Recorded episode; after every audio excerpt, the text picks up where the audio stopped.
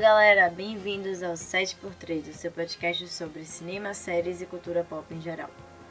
Eu sou Isadora e esse é o primeiro podcast que, na verdade, nada mais é que uma gravação do que a gente vem fazendo há muito, muito, muito tempo. E hoje é o nosso primeiro podcast. Bem-vindos. Temos aqui Renato e Lorena.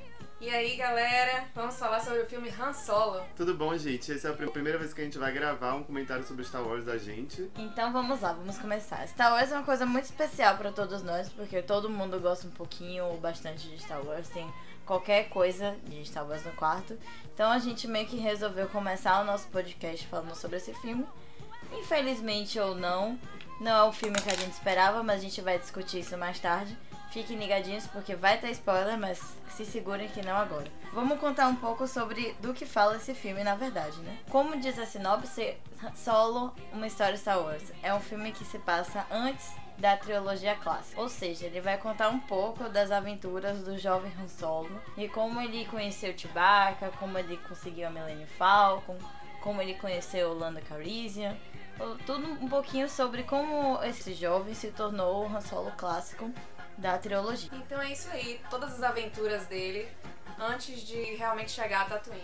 É, agora eu já queria fazer um comentário sobre o que você falou, que é interessante como eles querem mostrar cada traço da personalidade, cada elemento que a gente conhece sobre Han Solo. Agora eu já queria fazer um apontamento que é interessante eles terem dois caminhos para seguir, na minha opinião, né, em relação a contar uma história sobre Han Solo. Contar o prelúdio dele com todos os detalhes, é, com todos os elementos que a gente conhece, com todas as origens possíveis, ou contar apenas uma aventura dele com o tio e eu com o Lendo, e seria apenas isso. Eles escolheram é, escavar todas as origens possíveis sobre tudo que a gente conhece sobre Han Solo. Desde tio e passando pela nave até os traços de personalidade, as frases. Na minha opinião, não foi a melhor escolha, porque o filme fica excessivamente cansativo e especialmente inútil para quem não conhece nada sobre Han Solo e sobre Star Wars. Entendo. Então você quis dizer sobre essa forma de condensar tudo num filme só, não deu muito certo. Eu acho que não deu e assim, a gente é muito preparado para tudo que vai acontecer no filme. É um pouco previsível, você concorda? Concordo demais. Inclusive tem cenas do filme que você fala, ah, olha só aquilo que a gente viu no filme tal, olha aquilo que a gente viu no filme tal. E eu acho que isso tira a experiência. Agora, uma coisa que eu acho também que é um filme que ninguém pediu. Ninguém pediu esse filme, mas você pode dizer, ah, mas ninguém pediu Rogue One. Só que não dá, não dá esse filme. Não, não sei pra que veio, não sei o que tá acontecendo, não dá, não dá pra mim. Aí eu tenho que discordar completamente. Essa parte do ninguém pediu. Eu acho que é um personagem que foi pouco explorado, assim, se tem dois personagens que durante as trilogias ficaram muito pouco explorados. Um foi o Darth Maul, que todo mundo ficou assim, meu Deus, como é que ele morreu? Que absurdo, algo para se explorar mais, tão bom esse vilão. E o outro é Han Solo, que é um personagem um pouco caricato, que tem umas amizades e uma forma de lidar com elas muito diferente que eu acho que todo mundo queria saber um pouco da origem, o que fez ele chegar naquela personalidade tão caricata. Mas eu concordo com o Renato no sentido de que juntar todas as referências das trilogias que a gente já viu, já acompanha, para fazer um filme foi muito forçado. Foi forçado mesmo. Eu entendo o seu ponto, mas eu, particularmente, na minha experiência, tem personagens, tem antologias que eu acho que não precisam ser mexidas. E Han Solo era uma dessas. Tipo, eu gostava dele ter esse mistério, porque eu acho que o mistério fazia parte do personagem. É exatamente o que, você falou. Essa essência que ele tinha, essa característica que ele tinha, pra mim, era perfeita. Eu não queria saber as origens. Foram perguntas que eu não fiz. Entendo, lógico, e tem gente que queria saber. Mas assim, pra mim, eu gostava dele como ele era. Tipo, era um personagem que tava lá e eu podia criar a história baseado nos elementos que me foram dados durante a trilogia. E aí eles fazem exatamente isso que Renato falou. Ah, vamos resolver tudo aquilo que você ouviu em três filmes, vamos resolver em um só, para mim ficou muito falho. É muito interessante isso que você fala, porque quando a gente completa com a nossa própria imaginação uma história, ela vai ser da forma como a gente quer, de alguma maneira, ou como a gente pode imaginar o seu máximo. Nossa imaginação é muito melhor do que qualquer filme. E quando ele te dá todas as respostas que você já tinha respondido na sua cabeça quando você era criança, ele não vai conseguir so lá, né? sobre, é, sobressair a sua própria imaginação. É impossível. Todas as respostas que ele deram, desde a amizade de tio e até a nave, nenhuma delas foi tão boa quanto eu tinha imaginado. Então o filme para mim, ele não é só desnecessário, mas ele mexe numa mitologia que tava na minha cabeça já. Rogue One foi ao contrário para mim. Ele mexe numa mitologia que eu não tinha imaginado muito porque era algo de segundos que ele fala no filme, não é algo muito desenvolvido como foi Han Solo. E ele desenvolve aquilo de uma maneira belíssima num filme que conta uma história, como o próprio nome fala, uma história Star Wars, é de fato uma história. Han Solo não é uma história Star Wars. Han Solo, o filme, na verdade, Solo, é um prelúdio absurdamente cheio de elementos. O filme tem duas horas e meia. O filme não pode ter duas horas e meia se ele é apenas uma história. pra galera que quer assistir ainda, quem não assiste as séries e os livros do universo expandido, pode ficar um pouco perdido nesse filme, certo? Alguns eventos acontecem que não tem tanta ligação com as trilogias, os filmes, e mais com o que acontece no universo expandido. Apesar disso tudo que a gente falou, quem for assistir, eu acho que não é um filme também que estraga a sua experiência em relação aos outros filmes. Ele é coerente, ele não tem grandes furos de roteiro, ele não desfaz o que a gente tinha visto. Talvez ele desfaça, como eu disse, o que a gente tinha imaginado. Mas ele não é desrespeitoso com nenhum filme Star Wars. Então acho que a coisa é uma informação ou outra, um fanservice ou outro, mas não, não é exatamente um grande acréscimo à saga. Se você ainda não assistiu ao filme, vou dar uma dica. Pausa o podcast, vai assistir ao filme e depois volta aqui para poder participar da discussão com a gente. Quero que você ouça, fique com raiva da gente discordando, fique feliz porque a gente falou uma coisa que você concorda, mas a partir de agora não é livre de spoiler. Você vai receber todos os comentários que você quer saber ou que você não quer saber sobre o filme. Spoiler, alerta. Spoiler, alerta. Vocês foram avisados que agora vai começar o spoiler, vulgo a melhor parte deste podcast. E vamos começar logo com polêmica, porque eu gosto de polêmica. O que vocês acharam dos personagens deste filme? Vocês gostaram da construção dos personagens, do arco deles, ou você achou que eles foram meio largados ali no meio do caminho e vida que segue. Praticamente todos os personagens no filme estão lá apenas para a construção de personalidade de Han Solo e de Chewbacca, e alguns momentos até de Lando, que são os personagens que a gente já conhecia. Por isso, as personalidades dos personagens secundários é muito fraco. É uma personalidade rasa que tá ali apenas de uma maneira oportunista para poder mostrar que onde é que ele aprendeu a ser trapaceiro, onde é que ele aprendeu a não confiar em mulher, ou sei lá mais o que. Então, assim, são personagens relativamente fracos. É, era algo que a gente já tinha visto um pouco em Rogue One, que também tem personagens relativamente fracos, apesar de uma boa história. Acho que é algo que eles vão manter nesses uma história Star Wars, mantendo os personagens antigos com mais poder e com mais complexidade, e pegando os outros personagens e deixando ali quase que descartáveis. Rindo, vou encher de porrada. Como é que você fala dos personagens de Rogue One como se fossem fracos? Eu acho fraco. Gente, até alguns personagens que foram pontuais foram incríveis. Eu não vou citar aqui pra gente não perder o foco, Uhum. mas com relação aos personagens de Han Solo, concordo com você de que foi pra poder fazer a personalidade mesmo de Han Solo. E não pra poder construir uma narrativa, construir uma história Star Wars. E assim, Lando tava pronto. Chewbacca, não entendi o que aconteceu. Tipo, ele estava preso e comia pessoas. ele tem 190 anos. Pois é, e já sabia dirigir a nave. Foi uma coisa muito é, Você inesperada. tocou agora na ferida. Chewie é um dos meus personagens favoritos de toda a história Star Wars. Também. E ele me aparece num ringue, praticamente um UFC pré-histórico, arcaico, comendo as pessoas. E aí, do nada, o outro cara começa a falar Wookie, que eu não sabia nem que existia um, um dialeto Wookie. E agora somos best friends forever. Não gostei. É, tá aí, é pra mim, o problema do filme é que mexeu com isso, que era uma coisa muito quista no meu coração, a relação dos dois. E do nada eles se tornaram amigos por ocasião, por, por necessidade. Não gostei, achei horrível, péssimo. Tipo, nota zero pra essa história de origem de amizade. Péssimo. Não Outra, gostei. outra coisa que eu acho que se perdeu, como a gente já disse no- na primeira parte, foi o humor. A relação de tio e, e de solo é muito construída com base no humor, na piada, no sarcasmo, naqueles amigos que se abusam, que aqui na Bahia não significa abuso sexual. É porque no Sudeste significa.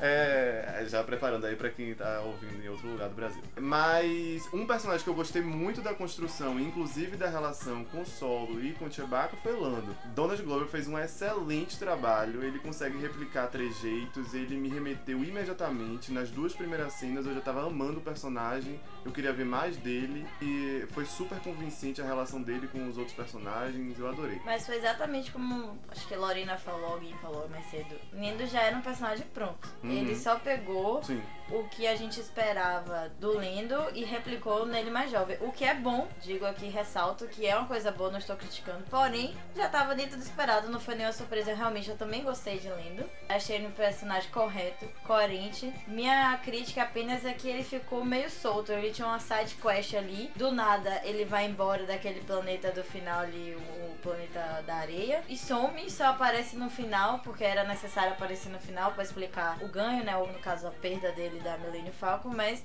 ficou uns buracos da relação deles. Não parece que eles são amigos assim de longa data. A não ser que eles, isso seja explorado no futuro. Mas vamos mudar foco agora. Vamos falar da Kira. O que, é que vocês acharam da Kira? Eu não ligo nem um pouco pra essa personagem. Por mim, ela podia morrer em qualquer momento do filme e eu ia gostar disso. A minha verdade é essa. Eu gosto de solo com Leia. Eu não quero ver solo com outra pessoa. Não quero ver solo com outra pessoa. Não No quero. começo do filme eu achei bem interessante o relacionamento deles dois.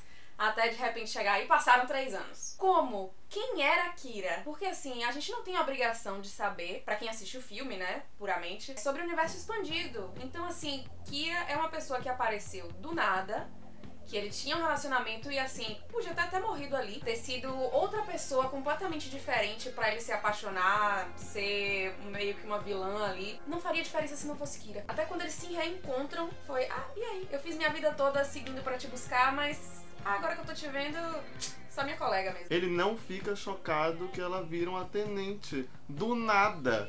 Ele simplesmente achava que ela era uma prisioneira num planeta qualquer.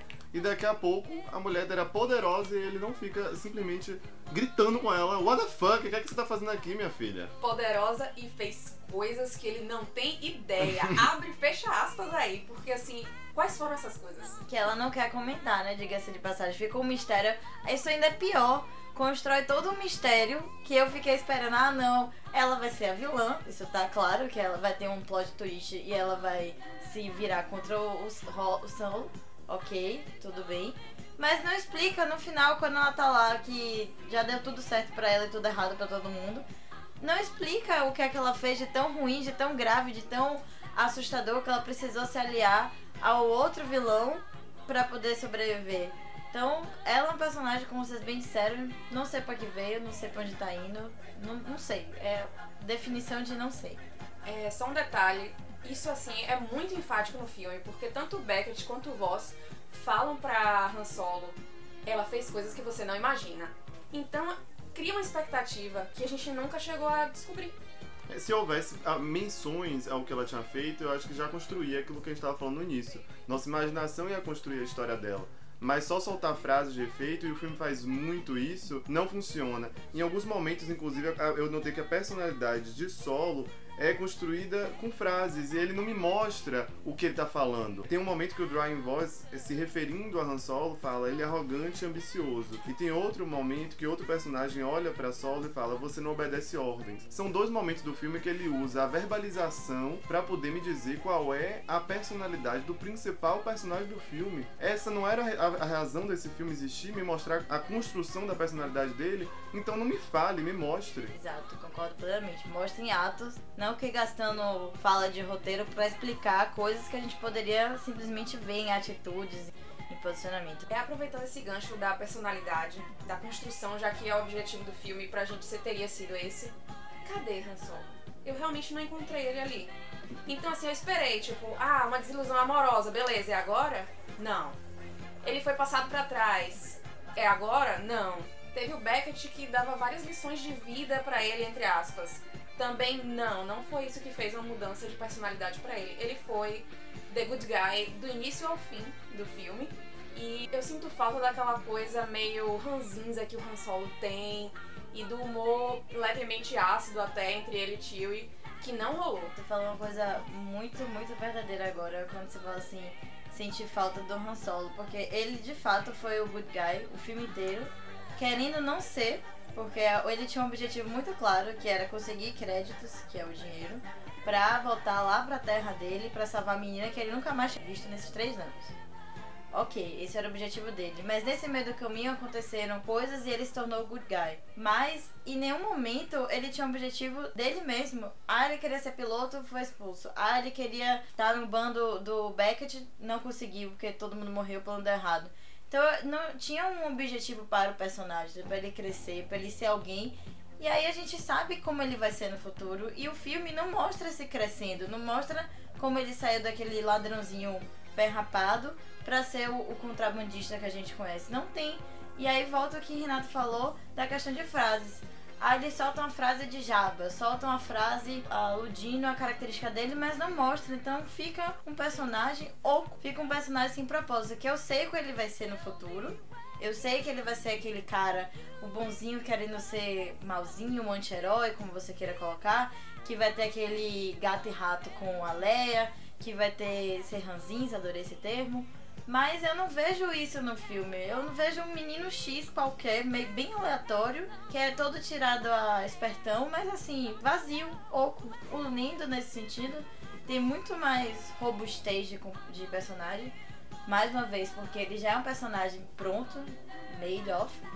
Mas que tem trejeitos, tem 3D ali naquele personagem. O Han Solo eu senti ele meio avulso, assim. Uma cena interessante no filme é a cena que ele atira em um dos vilões do filme. E ele atira primeiro, que é a grande frase que todo mundo passou a repercutir a partir do momento que a Lucasfilm resolveu alterar uma das cenas do primeiro filme em que Han Solo, em vez de atirar primeiro, passou a atirar depois que o cara com quem ele estava tendo uma discussão atirou nele. Então, essa foi uma reafirmação de caráter interessante, de que ele sim mata pessoas, de que sim ele é trapaceiro, de que ele faz o que for preciso para alcançar o que ele quer. É, eu não queria ver Han Solo sendo bonzinho. Eu não queria, eu não queria ver ele prestando atenção na galera pobre de um país X. Não, eu não queria isso. Eu acho que isso é o futuro de Han Solo. Esse momento onde ele se preocupa com a galáxia, que ele se preocupa com os mais necessitados, é algo da trilogia original que ele vai aprender com Leia, que ele vai aprender com Luke. Agora eu queria ver o trapaceiro, eu queria ver o cara que teve uma infância talvez difícil, eu queria ver uma aventura de Han Solo, de Chewbacca e de Lando. Eu não queria ver a construção de toda a personalidade dele em um filme, de todos os elementos que a gente vai conhecer de Han Solo em um filme é muito reducionista para um personagem que ganhou profundidade ao longo do tempo. É exatamente isso. A impressão que me dá é que eles pegaram a trilogia clássica, fizeram um checklist. Quais informações de Han Solo são relevantes, são históricas, a gente precisa explicar. Ah, Millennium Falcon, ah, o Atirou Primeiro, do ser espertão, né, ser sarcástico, fizeram, elencaram isso e aí foram escrevendo roteiros e falas. Ah, vamos botar essa fala aqui, vamos botar, explicar isso aqui. Num filme só, não faz sentido o propósito disso. Não, não, não entendi, eu não comprei essa ideia. Novamente eu volto lá pro início e falo, eu não queria saber disso. Eu tava feliz em construir o meu universo de Star Wars com a ausência dessas informações pra eu sozinha descobrir quem era a personalidade de Solo. Mas já que me deram filme, que me desse um filme que acrescentasse as coisas. A sensação que eu saí do cinema é que esse filme não me acrescentou quase nada. Eu não acho ele de todo desrespeitoso com a saga. Aí eu queria trazer isso um pouco, que já sai um pouco da discussão de personagens, mas é interessante. Eu gosto muito da construção de universo, acho que ela segue o bom trabalho que eles têm feito nos últimos filmes. O design de produção é lindíssimo, a construção de mundo, de cada mundo que eles visitam, é sempre bem feita. Esses foram os motivos pelos quais eu me apaixonei por Star Wars em primeiro lugar. Antes de eu me apaixonar pelos personagens da trilogia original, eu me apaixonei pelo universo Star Wars. Eu me apaixonei pelos sabres, pelos tiros, pelos monstros, e tudo isso está presente nesse filme. Isso é algo que eu gosto muito. A cena da festa, tudo isso eu reconheço o Star Wars pelo qual eu me apaixonei, pelo qual eu criei intimidade quando eu era criança. Mas a narrativa, eu acho que ela foge ao que eu queria, ao que, ao que talvez fosse necessário agora até. Eles estavam indo muito bem com, com o Rogue One, eles podiam ter feito qualquer outra história Star Wars, acho que não foi uma- um bom caminho, não foi uma boa escolha. Com relação a ser uma história mais fechada e tal, acho que ele consegue cumprir um pouco. Eu não gosto de criticar os furos muito no Star Wars, porque assim, desde o começo sempre teve muitos furos. Inclusive o Rogue One foi feito pra consertar um grande furo de como a Estrela da Morte explodiu tão fácil. Mas, assim, eles falam sobre um gangster no final que ele vai encontrar, que eu acho que é o Jabba the Hutt. Sim. E a gente sabe que a história dele realmente como contrabandista começa aí. E acho que teria sido interessante ter visto mais disso. Porque a gente sabe que não vai ter um filme 2. Va- não vai ter? Você acha que Dele não vai não. ter? Eu acho que ele pode aparecer em novos filmes. Mas um filme de Han Solo, continuação, eu não acredito que tenha. Eu tive a impressão que pode ter. Eu também. A sensação que me deu no cinema é que a, a ideia da, da Lucasfilm e da Disney, no caso, era, pronto, a gente apresentou o Han jovem, agora vamos apresentar diversas aventuras desse Han jovem, talvez agora puxando mais pro lado do contrabando, já que a gente tem, supostamente, apresentou o caráter dele, que na minha humilde opinião, não, mas pro filme sim. Então a ideia seria agora, ok, apresentamos esse personagem, vamos criar novas aventuras de Han. Não sei se a recepção vai bancar um segundo filme. Aí já é um outro questionamento que a gente pode fazer também no futuro, quem sabe. Mas eu acho que a ideia original dele sim era fazer um outro filme. Até porque o próximo filme previsto pra ah, Star Wars, sem ser o episódio 9, é um filme do Boba Fett. Que Deus sabe porque as pessoas amam esse personagem. Não entendo. Então talvez seja um próximo filme depois do Boba Fett. Sobre a continuação, um grande spoiler aqui, então se você acha que não vai ter spoiler, vai ter spoiler, já disse. Darth Maul aparece no final do filme e não, ele não morreu, aparentemente, uma pessoa pode ser contada ao meio e sobreviver. Isso aconteceu em Ameaça Fantasma, esse filme se passa cronologicamente depois de Ameaça Fantasma. E ele tá lá. No universo expandido isso é explicado. No filme eles não têm o trabalho de explicar, também assim, a participação é muito pequena, mas eu acho muito difícil que eles tenham a coragem e até a audácia de trazer de volta Darth Maul pra não utilizar ele mais pra nada, só pro, pro final do filme solo. Eu acho que eles estão indo pra um segundo filme, só que eu não acho que a recepção vai ser boa bastante para que isso aconteça. Então, é, existe realmente o anúncio de um filme que é de Obi-Wan, mas eu não acredito que venha ter um filme de Han Solo.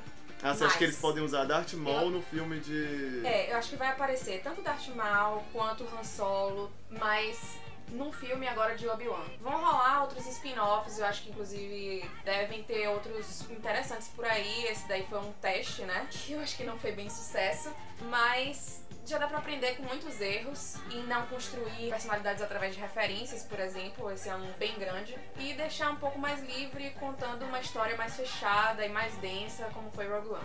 Outra coisa que eu gostei nesse filme, contrariando um pouco o nosso tom pessimista aqui, foi a utilização de alguns truques, clichês e cenas de gêneros conhecidos do grande público. Eu acho que isso é feito em Star Wars e ele faz isso aqui muito bem. Muito bem, talvez não, mas ele faz isso aqui. Por exemplo, tem roubo a trem que lembra um pouco os filmes de faroeste. Tem a cena de guerra no início do filme, que eu não esperava ver em Star Wars. É, tem o poker que lembra um pouco os filmes de James Bond. Tem a espionagem que lembra um pouco Missão Impossível. Tem a perseguição de naves que lembra também os outros Star Wars, mas também lembra perseguição de carros. E eu acho que Star Wars sempre fez um pouco isso, de beber na fonte de vários gêneros, beber na fonte de vários clichês. Afinal de contas, a gente tá falando de samurais no espaço é, e guerras de, de tiro etc.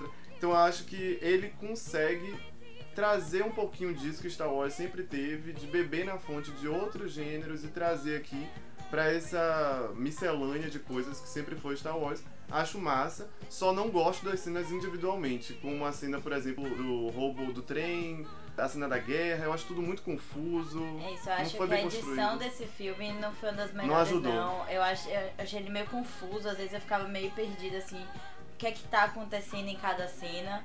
Aí você tentava achar um referencial, no caso era o Han Solo ou algum personagem referente na cena. E assim eu não entendia muito bem a dinâmica, eu sentia esse, esse problema principalmente nas cenas que envolviam tiro. Inclusive, já na metade do filme, que esse filme, eu senti as duas horas e meia. Inclusive, se você me perguntar, eu achei que o filme tinha cinco horas. Porque eu senti as horas não passavam, eu tava nervosa já no cinema. eu sentia o tempo passando e nas horas de. nas cenas de tiro eu achava que desconectava do filme, entendeu? Eu não sei se foi uma edição mal feita, se foi inserido depois. A gente sabe que esse filme teve problemas de produção, eram dois diretores, mudou pro Hal Horde, que fez é, a- os filmes do Don Brown, Inferno, Anjos e Demônios e Código da Vinci e outros filmes. Então ele já chegou no filme nos 45 do segundo tempo. Há boatos de que houve refilmagem de praticamente o filme todo. Não, a gente não sabe se foi pro, pra contar uma nova história ou se foi realmente necessidade né, de detalhes técnicos. Mas enfim, é um filme que é conturbado a produção. E às vezes eu senti um pouco isso na edição do filme e nas cenas de tiro. Eu acho que tinha muita cena de tiro que me tirava. Era um piu, piu, piu, piu, piu pra todo lado. E às vezes eu tava tipo, nem entendo, nem quero saber se alguém atirou. Tem personagem, o personagem do, do Rio, que leva um tiro. Não, leva um, Um tiro oportunista, Op- é, apenas pra- pra, pra Han Solo poder dirigir. Inclusive, essa, pilotar, desculpa, mas essa é uma das coisas do filme que mais me incomodam também. Os oportunismos. É, o roteiro é muito, muito preguiçoso nesse ponto, como diria Deadpool. É muito preguiçoso, é lazy writing, é, é você procurar soluções mais fáceis é, para algo que podia ter sido pensado melhor. Inclusive, todos os personagens que morrem logo na- no primeiro ato, você já sabe que vai morrer porque você viu o cartaz do filme, você viu o trailer do filme. Então, assim, é muito previsível. Tem muitas cenas previsíveis. Quando lendo cita que tem uma nave, você já sabe que é o Millennium Falcon. Mas Quando você fala que tem uma besta, você já imagina que é Chewbacca. Mas eu digo, lá em- no filme 7 é, de Star Wars, no episódio 7, você não espera que vai aparecer a Millennium Falcon quando ela aparece. Então ele podia te surpreender, mas ele escolhe não te surpreender, ele escolhe construir pra te mostrar, construir pra te mostrar, como se eu fosse uma criança que gosta dessa construção. Eu não quero essa construção, eu quero surpresa. Você quer mostrar Chewbacca? Me mostra numa cena inusitada, me mostra a, a Millennium Falcon no meio de uma perseguição e eu falo, puta que pariu, ela é a Millennium Falcon ali atrás. E aí me traz de novo ela depois. É, lendo, não, não vai preparando pra encontrar um tal de um contrabandista. Eu já sabia que era lendo. Você passa três cenas que eu já sei o que vai acontecer. Mas assim, você fala com relação a essa fidelidade aí das trilogias em pegar e trazer essas referências e acabar até repetindo, então isso se torna previsível, mas eles chegaram a desvirtuar algumas coisas também. A Enfys Nest, por exemplo, que eram os Cloud Riders, que tentavam roubar a galera, o Coaxium lá. Nas HQs não são representados dessa forma. Eles são pessoas que saqueiam, que são sanguinárias, tanto que o Beckett fala isso. Vira pra Han e comenta: Ah, nem tente conversar porque eles só querem saber de matar e de sangue. Então, depois a gente acaba descobrindo por trás mais uma rebelião. Isso desvirtuou. Eu fico, poxa, primeiro traz pra gente uma experiência que é do universo expandido e quem assiste o filme não tem a obrigação de saber. E agora pega uma referência desse universo expandido e desvirtua completamente. Mas mais do que isso, o universo expandido, o universo expandido foi jogado no lixo quando a Disney comprou. É, o- tudo que foi escrito é considerado mito, lenda, quase tudo, né? Tem Não algumas coisas que cânone. são não tá no cânone. Então assim, eles estão pegando elementos do universo expandido e desvirtuando, mudando, reescrevendo pra trazer pro cânone, né? Algumas coisas são mantidas, existe até uma lista do que é cânone e do que não é. É uma confusão do caralho, mas não pode xingar? Pode xingar? Ah, ok. Ah, Pode xingar, gente. É, é uma confusão do caralho. é, mas eu acho que, assim, se você considerar só os filmes, eu acho que você vai sair tranquilo, dá pra entender. Lorena citou uma coisa agora, eu fiz uma referência imediata a Homem-Aranha 3, que caso vocês não lembrem, tem 55 bilhões de vilões. Vocês já acham que nesse filme também tem um excesso de vilão? Que vamos listar. Existe o vilão, o Paul Dre- Bettany, é, Dre- que é. a gente não sabe falar o nome. Existe a Kira, que no final das contas ela tem um pezinho ali no do lado negro da força. Você tem o Beckett, você tem a Ness, que no final das contas talvez vira do bem, né? Porque existe a, a rebelião, que seria um fruto da Aliança Rebelde, não sei se foi uma referência, que o filme é tão. tanta referência que às vezes você até tá imaginando referência que não tem. O Lindo, talvez, porque ele rouba nas cartas, mas isso é uma característica do personagem, então não sei se a gente colocaria ele como vilão. Aí é que tá. Eu acho que o fato do filme ter muitos personagens que se assemelham a vilão é interessante pra construção da personagem de Han Solo. porque todos são trapaceiros e ele aprende que o mundo de trapaceiros. Eu acho que esse é um bom aprendizado que Solo leva. Quer dizer, um bom aprendizado assim, né? Não levem esse aprendizado, crianças, mas é um bom aprendizado no sentido de que a gente vai ver isso no futuro. Ele, ele não confia em Leia, ele não confia em Luke, ele não confia em ninguém. Porque ele só confia em Tio e praticamente em quase todos os filmes, até no filho dele. Então, assim, ele é uma pessoa desconfiada e isso parte dessa experiência que ele tem. Mas os vilões são mal construídos. E vilão mal construído é um vilão desnecessário. É, eu não tenho medo de Paul Bettany, eu não tenho medo de. Eu não tenho medo de Beckett, eu não tenho medo de ninguém nesse filme.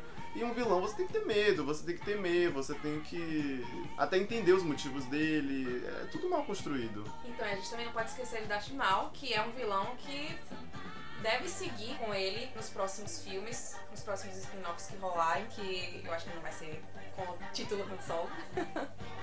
que, como o Renato falou, não morreu de verdade, que é também uma coisa do universo expandido, que na verdade ele se salvou, tanto que se você perceber na cena, ele tá lá com as pernas biônicas. E que acho que vai ser um vilão que vem pra abalar o mundo do Han Solo aí, ele e o Jabba. O Darth Maul, inclusive, o HQ que explica a origem dele e tudo mais, o HQ é o livro, eu não tenho certeza agora, mas eu sei que tá no cânone, se vocês quiserem procurar, porque aí você vai entender melhor a história dele tudo isso. Então, falando desse vilão, que é o Darth Maul, nessa chegada do filme, e pra muitos foi um momento de surpresa, vou ser sincera que eu adorei, porque eu acho que foi uma pessoa que foi pouco explorada, até visualmente falando assim, ele é um vilão muito bonito, muito criativo e passa toda a intimidação, assim, que deve passar pelo físico. Mas o que que acontece, né? Ele morreu, ele não morreu. Ele foi cortado ao meio, como o Renato falou, só que ele sobrevive, isso no universo expandido. Ele é encontrado pelo irmão dele, que no final das contas acaba ajudando, ele cria pernas biônicas, como você pode ver no final do filme, e fica com sede de sangue por Obi-Wan, inclusive pelo chefinho dele antigo, Darth Sidious e o próprio Darth Vader, e se envolve com essa questão do sindicato do crime, que é por por isso que a gente vê no filme o sindicato e toda aquela questão com Kira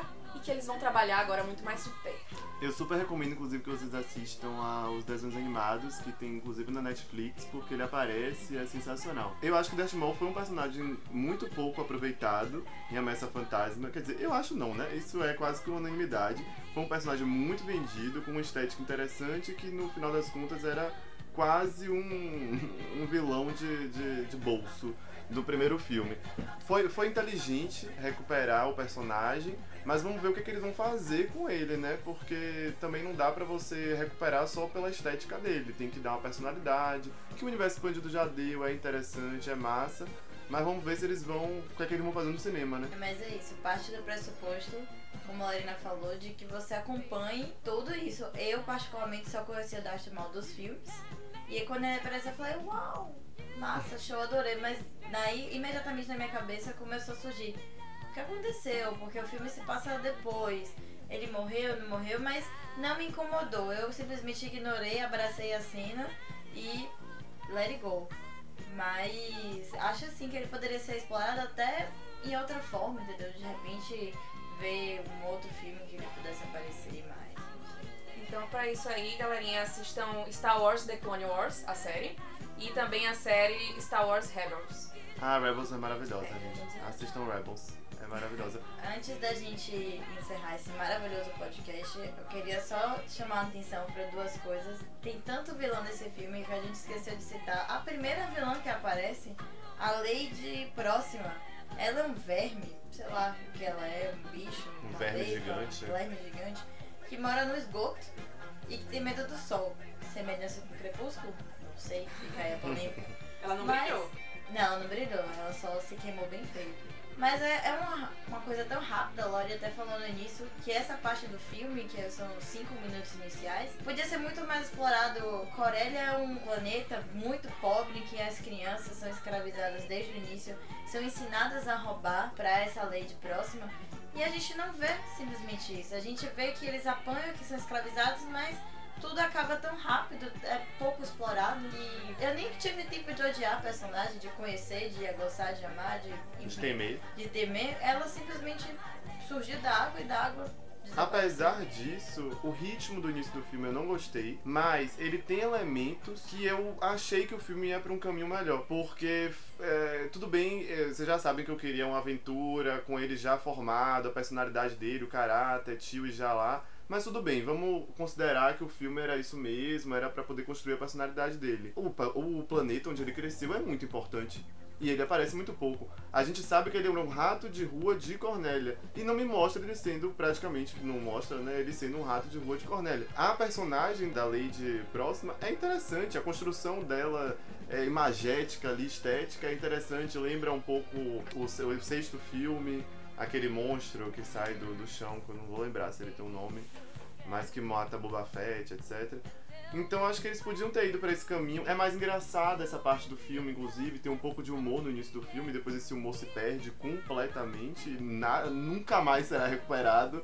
É, é esquisito, é muito esquisito. Então eu também concordo assim de que tinham bons elementos, agora acho que ficaram muito no começo do filme. No momento em que ele foge e botam três anos após, é outro filme. É outro filme. Se perde as referências iniciais, a única coisa que se mantém é que ele queria voltar por causa de Kira. E ressalto, não que o início do filme seja bom, porque não tem ritmo. Não é um filme que te vende logo no início. A gente compara com Rogue One porque é, são as duas histórias de Star Wars, experiências até agora para poder se basear. Logo no início de Rogue One, eu lembro que eu tava animado. Tudo bem que tinha acabado de voltar a Star Wars, né? A gente tava com aquela saudade. Mas ainda assim, o filme é muito bem construído. Ele tem ritmo, você compreende aquela realidade. Não é o caso de Han Solo. Logo no início, eu fiquei em negação. Eu falei, não é o meu Han Solo. Não quero. Não quero essa mulher, não quero essa realidade. Eu quero Chewie, eu quero Lendo, eu quero Graça, eu quero Harrison Ford. Antes das considerações finais, eu queria fazer uma ressalva. E você falou uma coisa muito interessante sobre o filme trazer elementos de outros filmes, de remeter a outros filmes. E tem uma personagem que é a L3, que é a robô do Lendo, que ela é a substituta dos robôs dos clássicos R2D2 e C3PO, que esse é o primeiro filme que eles não aparecem, a ressalva, em lugar nenhum, em momento nenhum, não são nem citados, porque no Rogue One eles aparecem no final, né, na, na cena transitória. Mas a L3, ela é um robô que era pra ser um robô carismático. Ela tem que ser um misto de tudo. Ela tem que ser um robô carismático, tem que ser um robô reclamão, tem que ser o robô esperto. E ao mesmo tempo, ela, pra mim, ela se tornou um personagem chato, entendeu? Porque eu entendo, talvez, que ela tenha sido uma ideia de remeter à questão do empoderamento, da voz aos oprimidos ou coisa que o valha. Mas pra mim chegou um ponto que cala a boca, minha filha, deixa as outras pessoas falarem, por favor. Coisa que eu, existe um pouco com o C3PO, talvez, mas é um cala a boca mais de amigo. Aqui não, ela, por favor, chega. E eu achei que foi um personagem que não ficou bem construído. O que ela faz, que é a rebelião dos robôs, dos escravos, para mim foi mais uma vez foi preguiça de roteiro, porque calhou acontecer aquilo naquele momento, para que eles pudessem roubar o combustível sem que ninguém percebesse, ou só percebesse quando já estava carregado dentro da Millennium Falcon. Então, para mim, foi um recurso narrativo preguiçoso. E ficou falsa, foi um personagem que. Acho que ela serve também morreu. um pouco pra construção do personagem de Lendo, que é um personagem que, veja bem, é, não é um personagem construído aqui. Ele, como vocês falaram, é um personagem que já veio pronto, muito, muito bem muito bem pronto, digamos assim. Mas é interessante ver Lendo se preocupando com alguém genuinamente, né? E é interessante que seja um robô. E essa relação eu, eu, eu achei até boa, assim. Eu gostei dele se apaixonar ou, ou sei lá o que por essa robô. Ela tem uma paixão por ele, por, que é uma coisa é, bem creepy, diga-se É uma coisa meio creepy, é uma coisa meio creepy. Mas eu acho interessante, assim. Acho interessante ver ele se preocupar por alguém, ver que mesmo os trapaceiros têm um, têm um coração, né? O vagabundo tem um coração. Eu tenho que discordar de vocês, assim, bravamente. Eu apaixonei por L3, gente aquela robozinha ativista, fantástica. Realmente conquistou um lugar no meu coração, assim, entre os personagens tops. E eu fiquei triste quando ela morreu. Foi linda, assim, a ideia de colocar ela na Millennium e tal, mas, poxa, queria que ela continuasse. Claro que não teria como, porque ela não aparece nas histórias, mas de repente aparecendo um pouquinho pelos spin-offs. Eu gostei dela no início, mas eu acho que ela se perde e acaba se tornando chata. O princípio do personagem foi interessante, foi engraçado. Foi a primeira vez que eu vi humor no filme. veio de uma robô. pra você ver como esse filme tem problema com, com, esse, com humor. Mas, ao mesmo tempo, quando ela insiste na piada da salvadora da pátria, blá, blá, ali já tava chato, ali já tava enfadonho, já tava um negócio que eu não aguentava mais. E eu falei, miga, você não é a principal desse rolê, você não é. Não sei se pra vocês isso incomoda, mas acontece novamente a comparação com Rogue One. Aqui a gente sabe quais personagens a gente vai ver no futuro. Que é Tio e Han Sim. e Lando. Isso incomoda vocês? Tipo assim, ah, eu sei que daqueles 10 personagens que aparecem, só 3 vão seguir. Isso tira vocês do filme ou vocês compram a ideia? Não, eu sei que isso é um episódio, que daqui só vão sair três personagens, mas eu vou abraçar essa causa, porque eu em Rogue One, eu me abracei todos os personagens, mesmo sabendo que eles iriam morrer, que eles morrem todos no final. Mas eu fiquei tão transtornada que eu falei, gente, não tem como eles se salvarem pra tudo, o a trilogia acontecer. Aqui, tipo, sinceramente, se o Han Solo ficasse ali naquele planeta e sumisse, porque pra mim ele não é o Han Solo. O, o ponto inicial não é o Han Solo. Então É. eu não tive nenhum apego com ele, assim. Então eu sei que ele vai continuar, mas assim, isso incomoda vocês a assistir o filme? Eu me importei tão pouco com os personagens desse filme que não me incomodou ao longo do filme. Mas no início do filme me incomoda. Eu ver o, o- a história e já saber mais ou menos pra onde ela vai. Eu acho que essa previsibilidade atrapalha muito solo, de uma forma que não atrapalhou tanto Rogue One. Acho que atrapalhou mais solo, porque eu já sabia qual era o encaminhado daquele romance, ou já sabia qual era o encaminhado daquela robô, porque ela não aparece com Lando no futuro. Então assim, você você vai você vai completando ali o quadro, né? Ou você vai entendendo pra onde é que ele tá indo. Eu acho que uma coisa que acho muito importante pra galera que tá fazendo Star Wars aí, que estão nos ouvindo certamente, é let it go, gente. Já, tipo, já foi muita coisa inspirada lá no primeiro filme, na primeira trilogia. Você já mostrou o que aconteceu antes, o que aconteceu depois, o que aconteceu no meio. Você não tem mais o que mostrar e o mundo de Star Wars é super rico. Dá pra você criar tantas histórias que não tem relação com a saga eh, dos Skywalker, que não tem relação com Han Solo, que não tem relação com Leia, você pode criar mais, vai pra frente, esquece isso um pouco, sabe? Eu acho que esse é o caminho. Me dá uma imprevisibilidade, sabe? Eu não fico triste, Isa, pra ser sincera, porque assim, é como eu falei da questão dos furos. Não é uma coisa que eu gosto de criticar, os furos no filme, e com relação a personagens, eu acho que isso acontece um bocado também. De surgirem personagens que você sabe que não vai ver nunca mais, e até de repente aparece uma pontinha no filme, naquele bar mais esquisito do planeta. Mas assim, acho que a questão dos vilões serem meio que passageiros, aí sim. Isso foi bastante complicado. São descartáveis. Isso. Você acha que nesse filme, então, existem. Os vilões são descartáveis? Os, os 50 vilões que a gente citou aqui são meio. qualquer coisa. É que tá, eu não acho que são descartáveis. Não deviam ter sido. As coisas deviam ter sido melhor construídas. Tipo, Han Solo fugiu. Beleza, vai atrás dele, mostra que existe gente procurando por ele. Porque quando Beckett diz assim, olha, eu trabalho para essa associação criminosa e tal, não venha comigo porque senão você vai ser perseguido. Ele devia dizer, eu já estou sendo perseguido, eu já sou um fugitivo.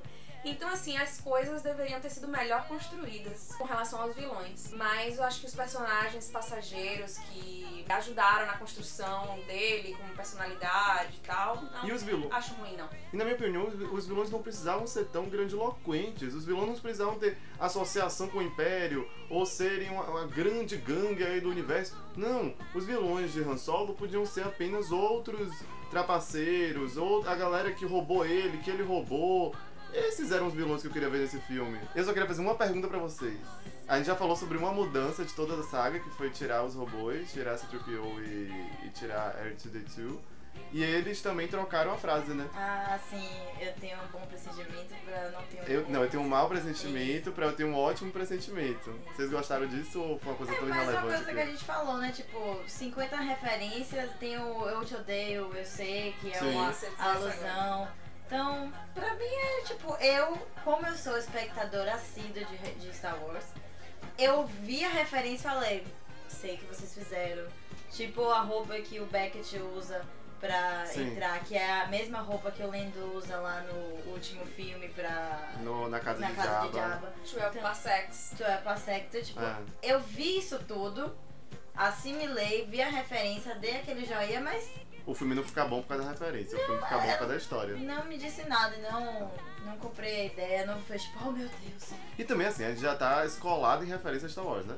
São quantos filmes aí que a gente já tem? Então, né, A gente tem nove filmes Nove, antes desse, né? esse Esse é é o décimo. filme de Star Wars. Então, assim, a gente já tá cansado de referência, então acho que não é isso que vai segurar o filme. Eu também cansado, não, eu Não, gosto cansado de no referências sentido bem de- colocadas. Cansado no sentido de. Não é isso que vai segurar o filme, entendeu? Sim, eu entendo. Mas então é aquele tipo de coisa. Quem sabe, quem conhece, pegou a referência. Quem não conhece, é só mais uma coisa. Não... É o tipo de. Não agrega. Não agrega, entendeu? Gente, eu vou ser sincera, amo as referências. A questão é meio, tipo, até saudosista, assim, de ver algo que você não vê há muito tempo, dos primeiros filmes, principalmente. Eu ficava toda, oh, que máximo, não sei o quê. A questão dos dados mesmo na mão dele, que hoje é uma referência mais do que simboliza o amor entre ele e Leia. No momento do filme, agora simboliza sorte. Eu acho que foi muito forçado. Você vê ele se importando em tirar ali do carro, em dar e receber é, esses dados, mas poxa, não precisava ter sido assim. Não precisava ter sido forçado. É, eu concordo com você também. Não me incomoda a referência em si, porque eu acho nostálgico da quentinha no coração. O que me incomoda é a forma como foi feito, né? Mas vamos analisar agora, avaliar o filme nas nossas claquetes mágicas maravilhosas. Cada um vai dar a sua né, numeração, sua pontuação e fazer um breve resumo do porquê dessa nota. Vamos começar com as damas. Lorena, quantas claquetes e por quê? Então, eu dou três plaquetes, porque não é Han Solo. É um mocinho de novela que, apesar de ter tido uma vida muito difícil, tá sempre feliz e até no fim do filme, tipo, é tio, e é isso aí, vamos lá pra poder conhecer um gangster aí e a gente pegar esse trabalho. Vida boa. Eu vou dar duas claquetes. Porque eu vou basear minha, minha nota nos outros filmes Star Wars, assim. Se você considerar que, sei lá, o Império Contra-Ataca seria o melhor filme, né? Estaria ali entre os melhores filmes, ou, ou esses novos estão sendo feitos também muito bons. E Ameaça Fantasma receberia talvez zero, não sei, um. Esse filme é melhor do que Ameaça Fantasma, mas ele não chega nem perto dos bons filmes de Star Wars. Ele traz o universo, ele traz um bom design de produção. Os atores também não são, pra mim, um problema, eles são bons atores. Coisa que é até rara em Star Wars, ter bons atores. Esse filme traz bons atores. Mas eu acho a narrativa fraca, a edição é confusa, como Isadora disse.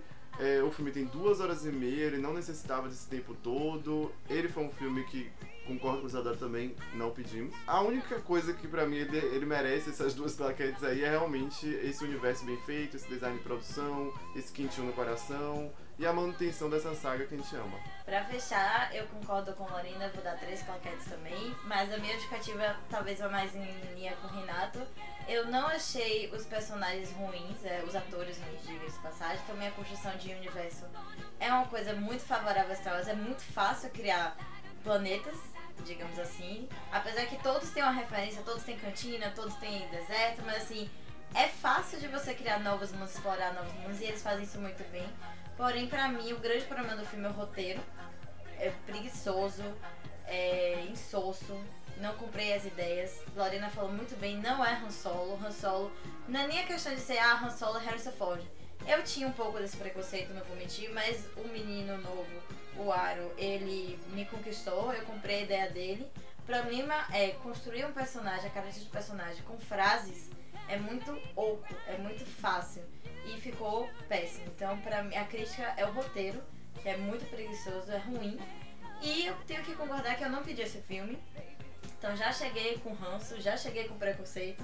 A ideia do filme era você exatamente desconstruir isso e ao contrário, eu acho que ele só piorou o meu ranço inicial. Então eu vou dar pra ele três paquetes.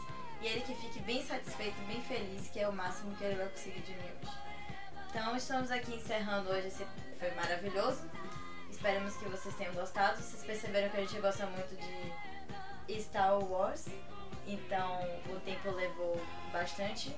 Espero que vocês ouçam até o final. É isso. Considerações finais, Lorena? Então, galera, é isso. Nos amem, nos odeiem, mas participem. E sigam a gente nas redes sociais, no nosso Instagram. Fazer as seis finais em nota. É obrigado por ter escutado até agora. Eu sei que todo mundo tem Chewie como seu espírito animal. Vamos continuar com o Chewie como nosso espírito animal. A gente continua amando ele, mesmo que ele coma pessoas e fique preso por 190 anos, aparentemente. Mas, enfim, beijo, meninos, meninas, Chewies e pessoas sem gênero definido. Tchau, galera. Tchau, tchau.